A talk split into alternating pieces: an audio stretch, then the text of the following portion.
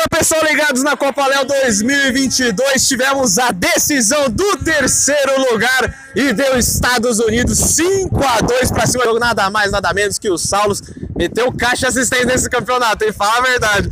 Mas terceira colocação para vocês, qual a importância desse campeonato que vocês fizeram aí, Guiná? Ah, primeiramente é um campeonato que a gente já vem disputando há muitos anos e a última colocação que a gente tinha ficado foi o quarto melhor lugar e hoje, graças a Deus, pudemos subir um pouco mais ao pódio. Estamos aí conquistando o terceiro lugar, o que nos motiva e nos faz querer disputar mais e mais para os próximos anos poder carregar o troféu. E sobre a importância, é muito admirável o tratamento da Playball com a gente, muito bem organizado, não tenho o que falar, trata todo mundo bem, tem pessoas altamente qualificadas, da faxina até os bares, não tenho o que falar, só tenho a agradecer eh, da parceria Ilhéu Madeiras e Playball.